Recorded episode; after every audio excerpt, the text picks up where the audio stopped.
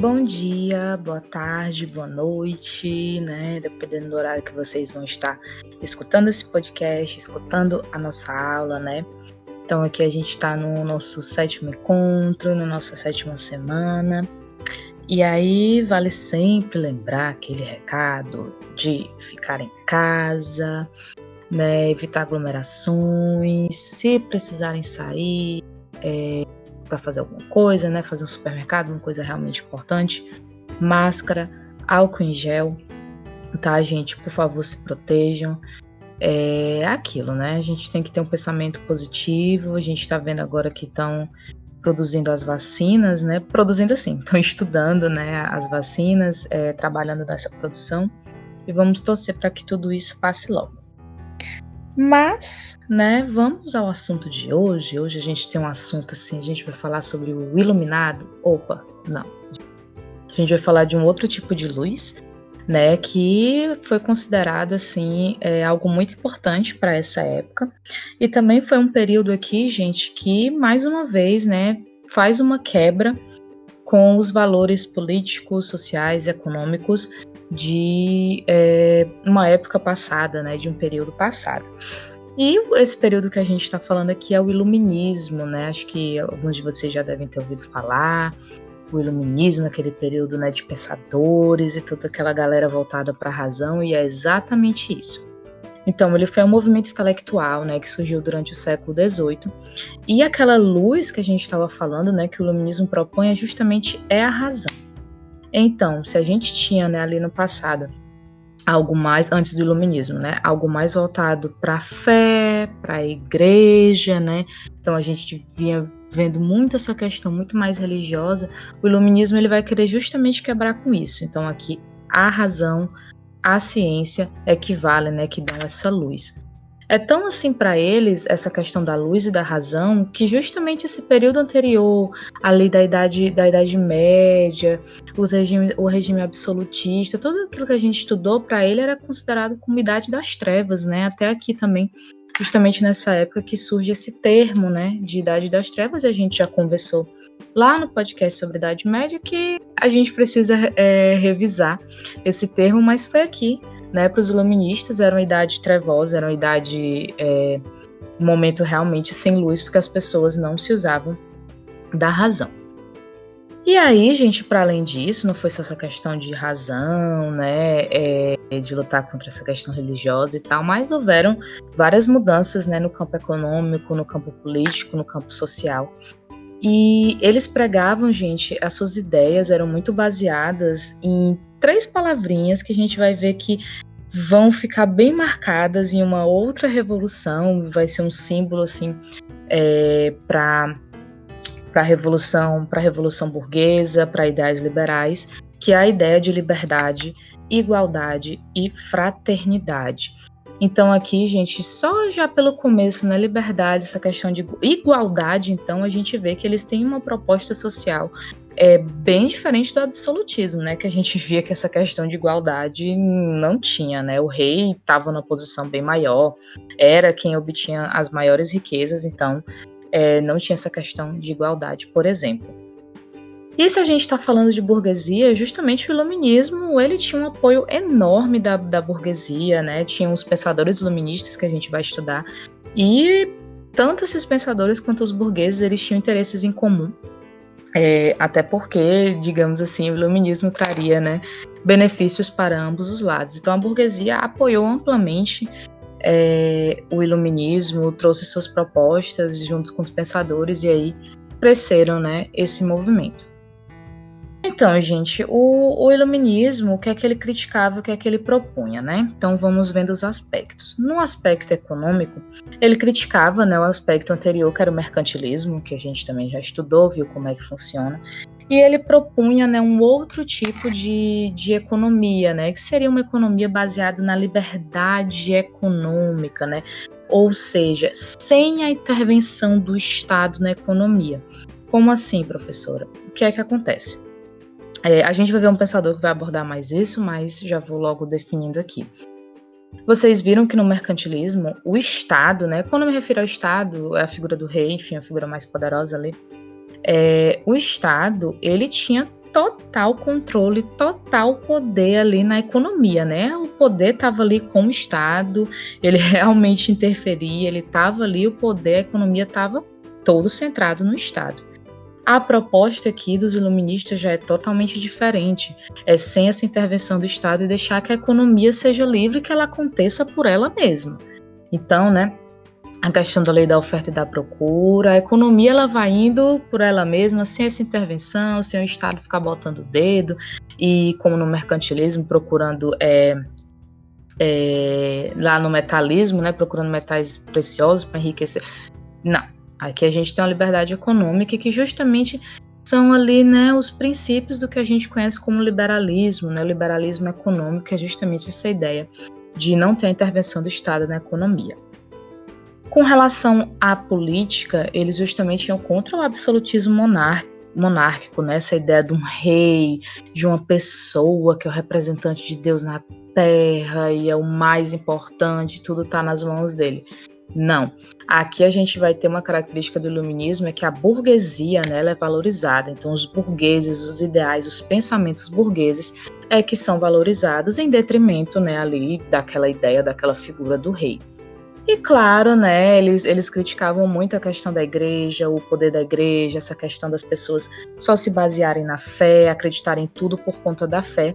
E aí a gente tira essa figura de Deus, né, ali do centro, e agora a gente vai ter a figura do, do ser humano, né, no centro, que é chamado de antropocentrismo. O antro justamente se refere a, ao ser humano, centrismo, enfim, né. E esse, esse ser humano ali no centro, né, ele que justamente vai é, gerar é, essa razão, a ciência, é ele que evolui, né? Então a gente não tem a igreja, essa figura divina, como a questão principal. E aí, gente, essas são né, é, as principais características do, do, iluminismo. A gente pode ver que está muito ligada a esses ideais é, liberais e isso foi disseminando né, ali pela população. E aí a gente vai ter uma característica muito aqui interessante como os ideais iluministas, né, estavam assim chegando na população, a burguesia espalhando ali para todo mundo e tal. Alguns reis ficaram, eita meu Deus, a galera já tá com as ideias diferentes, vão querer tirar a gente do poder, ou como aconteceu lá na Inglaterra, vão cortar as nossas cabeças, que é que a gente vai precisar fazer aqui. E aí eles vão fazer uma coisa é, que eles foram denominados, né, foram considerados déspotas esclarecidos por conta disso que eles fizeram. O que é que eles fizeram? Eles queriam conciliar né, ali é, o governo absolutista, aquele modo monárquico, né, de se governar, junto com os ideais iluministas, olha só, né, gente? Era aquela coisa, é, gente, então eu sou rei, né, mas olha só, eu tô aqui é, vendo essas ideias de vocês, estou apoiando as ideias de vocês, vamos juntos, vamos lá, mas sem que eu deixe de ser o rei, tá? Bora lá, galera, tipo assim. Então era essa junção, né? E aí por essa junção, né, desses valores que na verdade são bem contrários, eles ficaram conhecidos como os déspotas esclarecidos. E aí a gente tem algumas figuras, né, é, que eram déspotas, como a gente tem o Frederico II na Prússia, a Catarina II na, na Rússia e o Marquês de Pombal em Portugal. Então eram esses, né, esses reis que para não saírem do poder, para acabarem, né, também não tendo a cabeça cortada, vai lá, né, com, com os ideais iluministas. E a gente estava falando no começo sobre pensadores, e aqui vão aparecer figuras importantíssimas para o iluminismo, para as ideias né, que a gente já falou, no sentido político, econômico, social. A gente viu que são várias mudanças. E cada um deles, cada um desses pensadores foi importante né, para é, desenvolver uma ideia, para falar sobre algo, é, ideias que a gente viu que são bem diferentes do período passado. Então, vamos abordar um pouquinho de cada um, né, sua importância, o que é que eles propõem.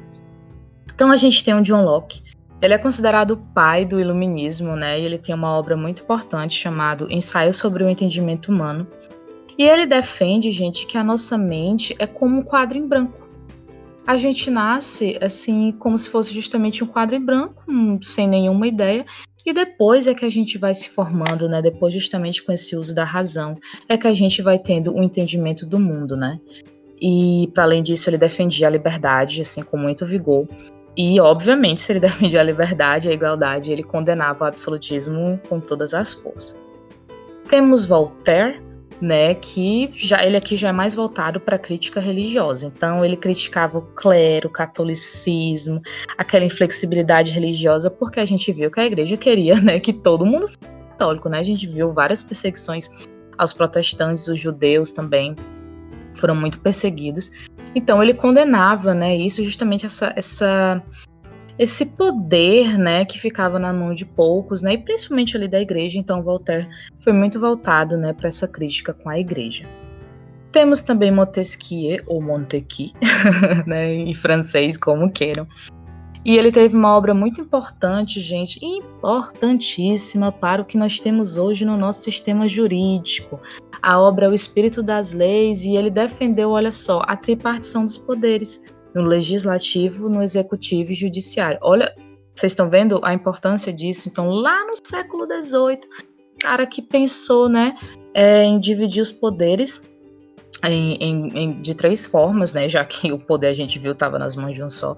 E isso repercute na gente até hoje, né? São os nossos três tipos de poder. Só que por incrível que pareça, ele não era muito a favor de um governo burguês. Ele queria uma monarquia mais branda, né? Mais moderadazinha. Então também é uma ideia que pode parecer meio contrária, mas foi isso que ele propôs. Temos agora o Rousseau, que também foi uma figura importantíssima, com uma obra importantíssima chamada O Contrato Social. E o que é que ele propõe nesse contrato social, gente? Ele diz que o Estado ele tem que agir mediante a vontade do povo, ou seja, se a gente pensar bem, é uma ideia muito relacionada à democracia, né? Que era justamente o que ele pensava. Então, o povo decide quem vai estar no poder, e se essa pessoa que está no poder não corresponder ali aos ideais do povo, né, é uma troca, é um contrato entre o Estado e o povo. Então, se ele não responder a essa as necessidades do povo, tira aquela pessoa e põe outra. Basicamente, é como a gente vê, né? Como acontece, deveria acontecer, né? Então, né, o Estado deveria é, dar as melhores condições, né, oferecer igualdade, é, bem-estar, fazer com que o povo, né, tivesse uma vida digna ali, né. E ele também é, foi um defensor da pequena burguesia, né? Então a gente vê que ele já tinha esse pensamento mais voltado para a relação do Estado, né? De essa questão de igualdade ali. Nós temos o Quesnay, ou Quesnay, né, também, não sei como é que fala em francês. E ele foi um representante, gente, da fisiocracia. O que é a fisiocracia?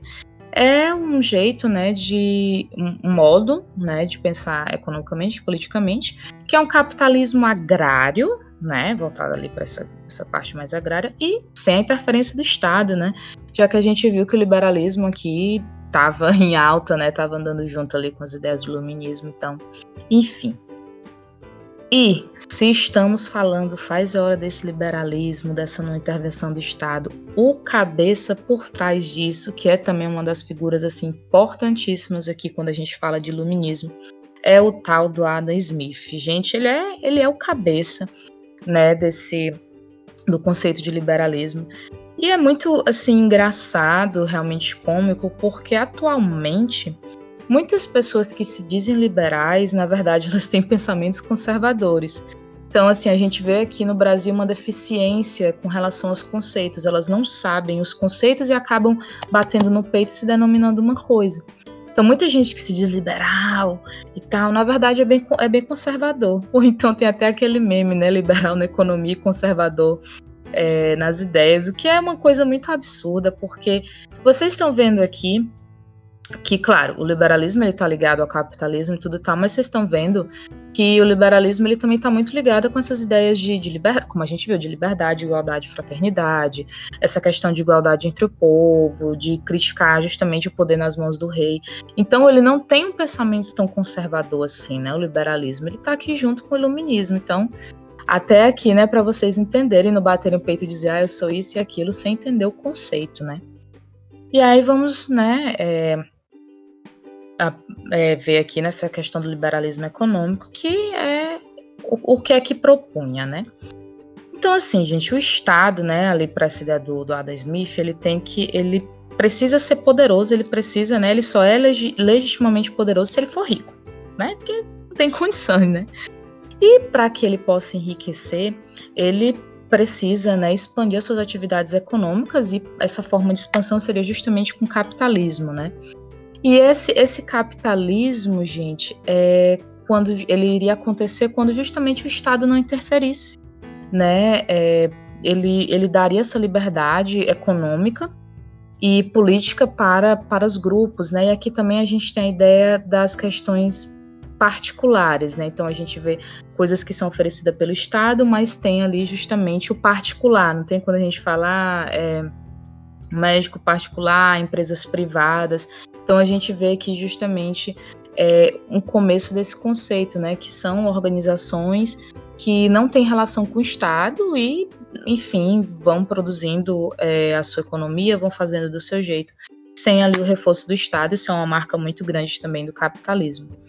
E todas essas ideias que a gente está falando aqui do, do Adam Smith, ele estava tá no livro dele, né, na obra dele que foi muito importante, que é a riqueza das nações, e que ele defende justamente isso, né, essa não intervenção do Estado e que a economia vai acontecendo é, livremente com aquela questão da oferta e da procura, né? Então, deixa a economia sozinha, deixa as coisas acontecerem, o Estado faz ali seu papel com a sociedade, mas não interfere economicamente, que vai dar certo, né? Segundo ali o pensamento dele.